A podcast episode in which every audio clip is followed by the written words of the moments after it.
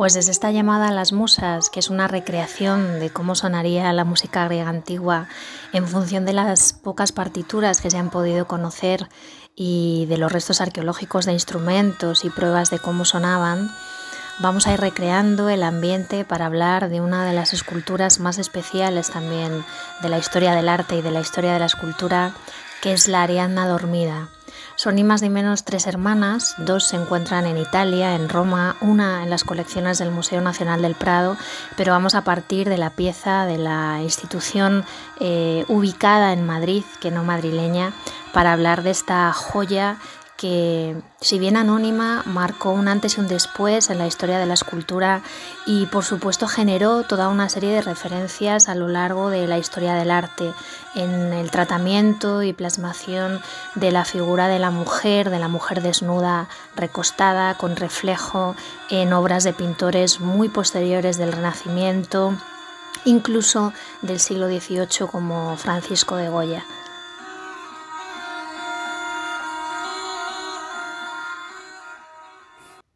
La pieza de la Ariadna dormida formaba parte de la colección de esculturas de la reina Cristina de Suecia, que se expone en su mayoría entre la Sala de las Musas y las zonas de escultura clásica del Museo del Prado. Fueron trasladadas gran parte de esas piezas a diversos palacios eh, españoles en el momento en el que las adquiere Felipe V e Isabel de Farnesio, junto con otras obras también de la colección del Marqués del Carpio, y de ahí al Museo Real entre 1825 y 1830. Cristina de Suecia es un personaje de la historia que probablemente os suene. Abdicó, abandonó Estocolmo y después de toda una serie de viajes, también desempeñando diversas tareas diplomáticas, llega a Roma en el año 1655, pero no se instalará en la capital italiana hasta 1658, que es cuando consigue, después de toda una serie de reformas, Em, asentarse en el Palacio Riario en Vía Lungara, que había alquilado, ya digo, y comenzado a restaurar. Gran mecenas de las artes, dedicaría todo su empeño en transformar su residencia en una verdadera corte cultural, rodeada de los más distinguidos eruditos y hombres no solo del mundo de las artes, sino también de otros ámbitos de la ciencia y de la cultura. Y digo hombres porque mujeres, a excepción de la propia Cristina, había pocas a las que se consiguiera llegar a esas cotas ¿no? del conocimiento. Realmente la adquisición por parte de Felipe V e Isabel de Farnesio parece ser que parte del consejo de Procaccini, que era quien llevaba, el artista italiano, que capitaneaba los proyectos constructivos y decorativos bajo el reinado de estos monarcas y es quien recomienda comprar escultura clásica para decorar el palacio porque llamaría la atención. Pensemos que estamos hablando de un momento de puro barroco, barroco decorativo y por lo tanto esa apuesta por lo clásico era revolucionaria en aquellas fechas, como un anticiparse al posterior neoclasicismo. La obra del Prado es una copia romana de un original griego ejecutado en el siglo II a.C. Se desconoce dónde, cuándo, quién la hizo, em, bueno, y sobre todo en relación ¿no? al original, fechas más exactas o datos más exactos. Sí que sabemos que la pieza nada más encontrarse fue restaurada en el siglo XVII por Cartari y Ferrara, que eran los ayudantes del taller de Bernini que se dedicaban a estos temas y que es una pieza colosal aunque no lo parezca, porque aparece la figura tumbada y el plano horizontal pues, nos desorienta un poco en cuanto a medidas. Es una obra de mármol que pesa 1.350 kilos y que mide 2 metros 65 de largo, lo cual implica una importancia de la obra en sí y del personaje retratado y su simbología, pues que ha ayudado también a rastrear y dotar de una identidad determinada a esa figura. En cuanto al tratamiento, es una escultura espectacular. La riqueza de los pliegues, la grandiosidad de las proporciones, hay muchísima huella de los talleres de Pérgamo, que eran uno de los centros más importantes dentro de la producción de la Grecia helenística, último periodo del arte griego más expresivo, más dinámico, con mayor número de diagonales, tensión en los cuerpos, pero a la vez con un guiño a la excelencia, al preciosismo, al sutil trabajo de la técnica de paños mojados de Fidias, del tratamiento también de mm, la piel, la anatomía del cuerpo más propia de un canon un poco clásico. Por lo tanto, es una pieza helenística porque si no se ha dado todo ese devenir y evolución, no se pueden mezclar aspectos del mundo clásico y con aspectos posteriores, ¿no? de una estética posterior.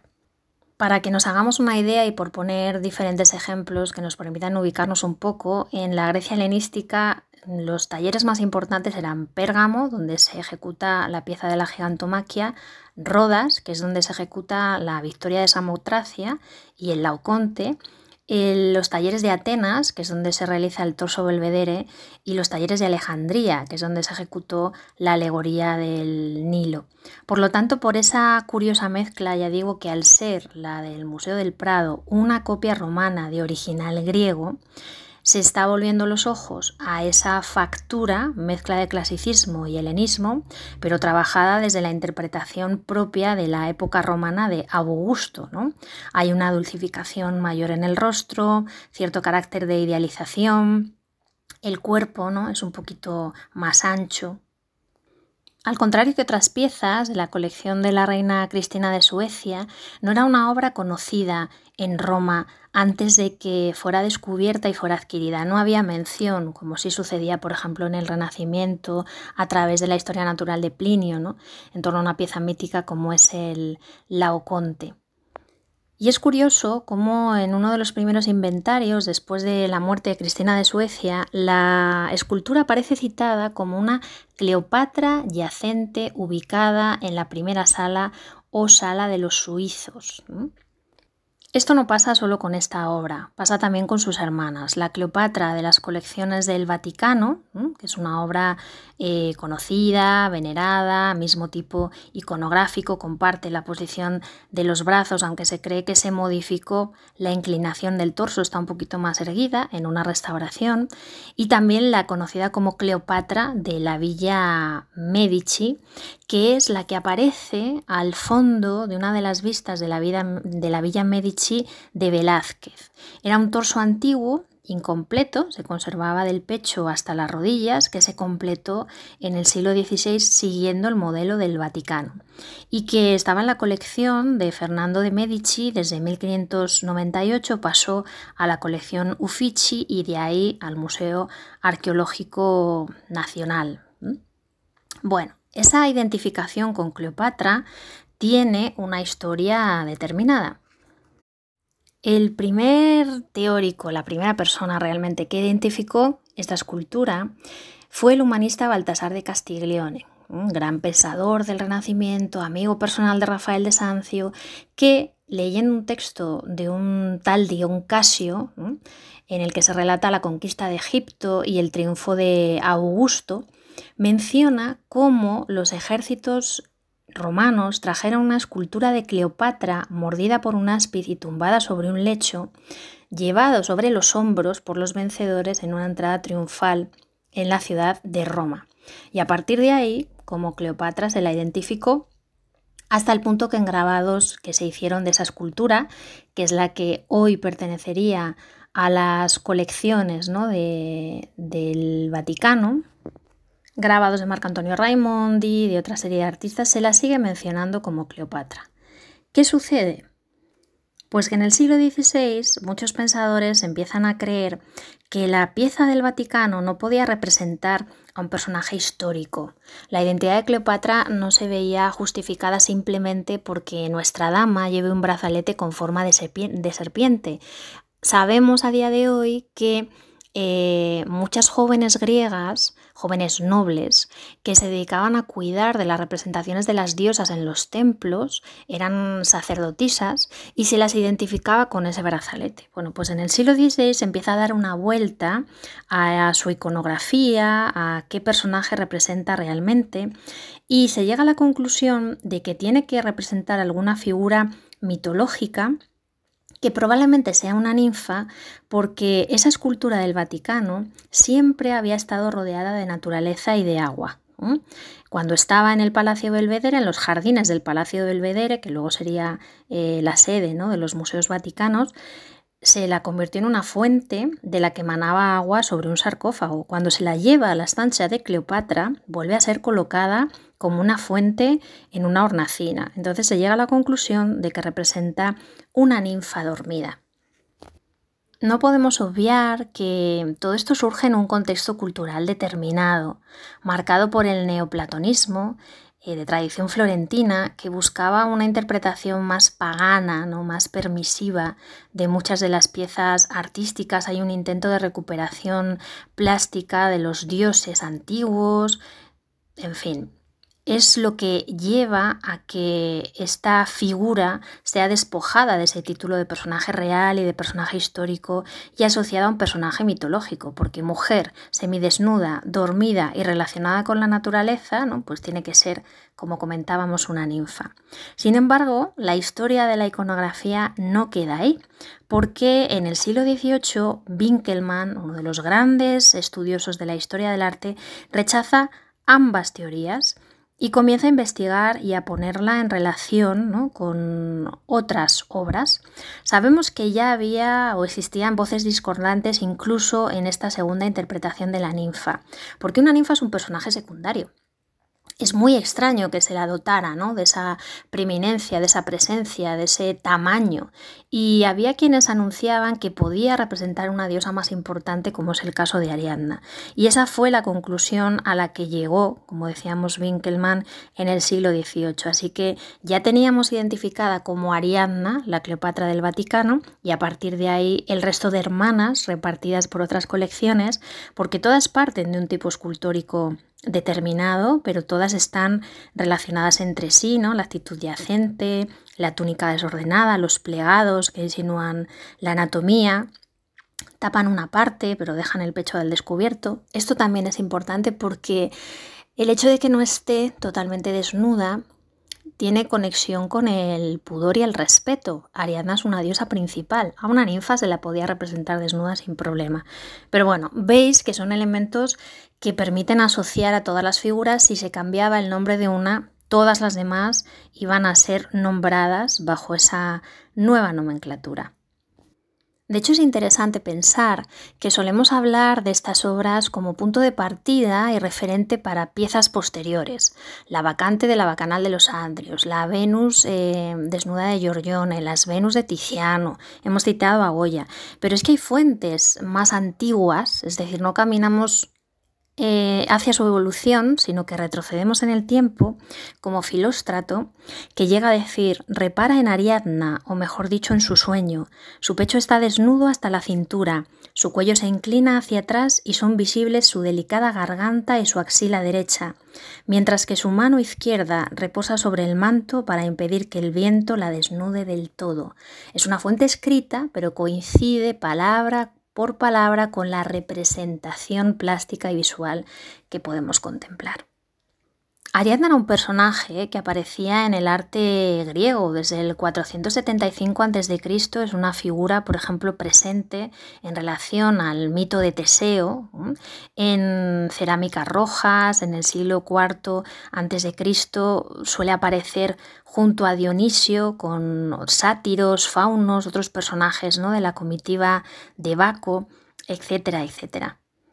Porque obviamente Baco Dioniso es un dios principal, por mucho que se le haya denostado y asociado solo a la bebida y a la fiesta, ya sabemos, yo me he encargado con mucho empeño en recuperar esa parte del Baco poderoso, del Baco que inspiraba a los poetas, relacionado con las artes, con la catarsis y la expresión de las emociones, pero desde un sentido sano también y necesario, ¿no? Por lo tanto, Ariadna, como su consorte, va a ser una figura principal. El nombre de Ariadna deriva del el griego antiguo, en griego cretense, significaba la más pura.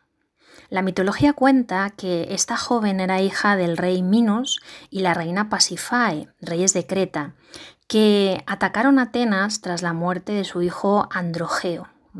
El rey de Atenas, Egeo, sabiendo que el hijo de los reyes de Creta, Androgeo, es un fabuloso atleta y que va venciendo a todos sus guerreros en todas las pruebas, le reta a que consiga terminar, dar muerte al toro maratón, sabiendo que esta bestia salvaje acabará con su vida.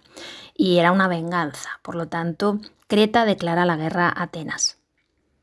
A cambio de la paz, los atenienses enviaban todos los años siete hombres y siete doncellas para alimentar al Minotauro, que vivía en el centro del laberinto que quedaba en el centro de la isla de Creta, próximo al palacio. ¿no? De tal manera que así pagaban el tributo y liberaban al pueblo de una guerra que nunca habrían podido llevar a cabo. Pues bien, llega la nueva partida de víctimas para el Minotauro el joven príncipe Teseo se había presentado voluntario porque pensaba que él iba a conseguir matar al animal y a liberar de su pueblo, y como todos los participantes llega en medio de la noche y es encerrado en palacio. ¿no? Pero esa noche, la joven Ariadna, que es una mm, doncella eh, pudorosa, tranquila, fiel a su familia, obediente, hace todo lo que la mandan, siente una especie de llamada de la naturaleza y en lugar de quedarse en sus aposentos, se escapa para ver llegar a esa comitiva de víctimas del Minotauro. Y nada más contemplar a Teseo, cae profundamente enamorada hasta el punto de querer ayudar al enemigo. Ya sabéis, ese mito cuenta que le entrega una espada mágica, una corona luminosa para que encontrara la salida del laberinto y por supuesto el famoso hilo que es importantísimo no ya para entrar, sino para encontrar el camino de vuelta. Y Teseo, que se siente en deuda con aquella joven muchacha que al fin y al cabo le está ayudando, pues le promete matrimonio. Cuando consiga matar al Minotauro, vencer, salir del laberinto, la llevará consigo pero de viaje de regreso a su ciudad original, Atenas, paran en Naxos a coger provisiones, agua, Ariadna se queda dormida y la deja abandonada en esa isla. Y ese es el momento exacto que nuestro anónimo escultor ha representado en esta pieza. La serenidad, la paz, la tranquilidad del sueño, la joven que ha conseguido, ¿no? Aquello que deseaba, su primer amor, toda una aventura, ser correspondida en cierta medida y pocos segundos después todo ese equilibrio se romperá, pero ya digo, el artista escogió centrarse en ese instante preciso.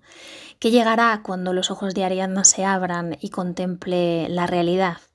Pues la catarsis, la histeria, el enfado, el grito, el improperio, el desenfreno. Y en medio de ese momento de climas máximo, de máxima tensión y máxima expresión, la descubrirá el dios Baco, eh, Dionisos, que enamorado de aquella mujer pasional espera a que baje ¿no? todo ese desenfreno, se calme para pedirle matrimonio y que así se cumpla el verdadero destino de la joven Ariadna. La verdad es que la pieza es una verdadera maravilla, no solo por lo que supone el hecho, a mí siempre me ha fascinado, em, de que alguien a quien no conocemos fuera capaz de sintetizar toda esta historia, todos los valores plásticos de un momento artístico y cultural sumamente interesante y crear una obra que se convertiría en un icono eh, del que partirían muchísimos artistas contemporáneos y posteriores, ¿no? desde esa absoluta humildad sin ser reconocido, pero que prevalezca ¿no? su huella en el tiempo durante siglos. Hasta artistas como Quirico, que es un pintor contemporáneo ligado al simbolismo y al surrealismo también, dependiendo de la etapa, se inspira en Ariadna, hace su propia versión de, Ariadna. Luego es una pieza antigua pero profundamente vigente. Es una obra elegante, otra de las cosas que me atrapa es esa capacidad para transmitir la sensación de quietud, de serenidad, ¿no? El cuerpo que reposa sobre el suelo, es que además ves el peso, ves la caída, ves cómo contacta con la tierra, ¿no? La espalda, los muslos, el pie y sin embargo hay muchísima tensión en el brazo derecho, esa torsión del brazo, esa flexión del codo, esa hiperflexión también de, del cuello, ¿no? muy exagerada, pero profundamente armónica en su conjunto. Todo el tratamiento de las telas, es impresionante la vestimenta, los pliegues que caen a modo de cascada en la parte del pecho, del torso, justo entre los senos, cómo hacen después un remolino a la altura de la axila izquierda, mucho más finos y sutiles, se van agrupando como si fueran ondas de agua en torno al vientre, vemos técnica de paños mojados en esa zona, la tela mm, se convierte en un manto más grueso que cubre las piernas, pero toda la plasticidad de las arrugas, de los plegados, la curvatura, la caída, como deja también entrever ¿no? esas piernas. Es una escultura que tiene pátina. Hay una diferencia entre el tratamiento de los ropajes y el tratamiento de la piel. La piel es mucho más blanca mientras que la parte de la ropa tiene una pequeña patina en ocres, ¿no? tostados muy suaves, porque ya sabréis que la escultura antigua se policromaba, pero no siempre tenían que ser esos rojos, azules intensos, a veces eran patinas en tonos tostados, en tonos arenas, mucho más sutiles. La posición de los dedos, sobre todo de la mano izquierda, es una obra que, lógicamente, con el paso de los siglos, pues se ha visto afectada por agentes externos, por no tanto accidentes, no se registran tanto accidentes, se encontró también en un estado de conservación determinado, pero se conservan algunos fragmentos y no se han querido incorporar. Y ahí hay que prestar especial atención a esa parte de la, de la, mano. Ahora os hablaré un poquito de la restauración. El peinado, ¿no? esos cabellos rizados, cómo se dispone la melena en ese peinado clásico con un moño posterior, en fin, es una verdadera maravilla. En la restauración que se acometió en el año 2011 fue un trabajo arduo y minucioso. Lo primero que mm, hubo que hacer obviamente fue ser capaz de trasladar la propia escultura, sumamente pesada, eh, es piedra, pero ya sabéis de la fragilidad del mármol. Se creó una plataforma mm, que se pudiera elevar para alcanzar la altura del pedestal original, se trasladó desplazándola sobre rodillos de nylon comprimido y una vez en esa nueva estructura se iba bajando como si se tratara de escalones en diferencias de 20 centímetros para que el impacto de bajada no repercutiera en la piedra, no generara una vibración que afectara la piedra. Hubo que vaciar parte del museo para poder trasladarla al departamento de restauración y de hecho se pudo hacer cuando ya se había cometido la ampliación de moneo, porque no cabía en ascensores y elevadores como los que había en otros tiempos. Bueno, pues una de las primeras intervenciones se hizo sobre el pedestal, porque obviamente hay fragmentos que faltan, era necesaria limpieza y mm, hay incluso huellas en la parte delantera como de raíces porque la obra estuvo enterrada ¿no? en la tierra. Toda esa suciedad superficial, todos esos recubrimientos también antiguos, restos ¿no? de mm, todo tipo, incluso humanos, porque ya sabéis que la gente toca las esculturas sin ningún tipo de respeto, se fueron eliminando. Agua, disolventes orgánicos que quitaran los recubrimientos, respetando obviamente las pátinas y siendo también respetuosos con la intervención de Bernini, Cartari y Ferrara, porque se trataba de recuperar la pieza original pero sin restarle toda esa huella histórica que forma parte también de su identidad.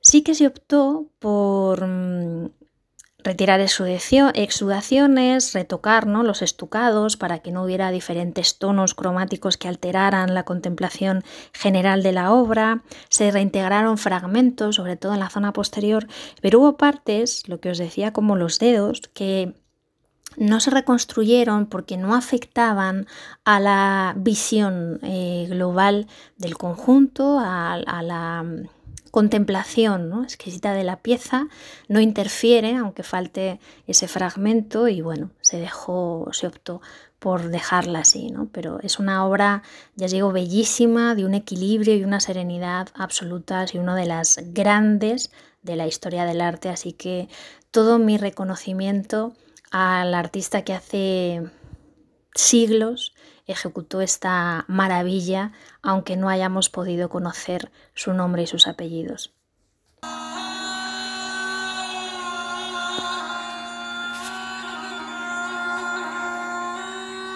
Pues hasta aquí nuestra Ariadna. Eh, quienes queráis bucear, aparecen poemas de distintos autores a lo largo de los siglos. Es una seductora figura de la mitología con toda una serie de cargas simbólicas, la evolución también y transcurso ¿no? y devenir de su mito, pero eso ya os invito a que lo hagáis de, de forma privada para no cargar demasiado este cuentacuadros o cuentas culturas. Pues como siempre un placer y nos escuchamos en el siguiente. Un abrazo desde aquí.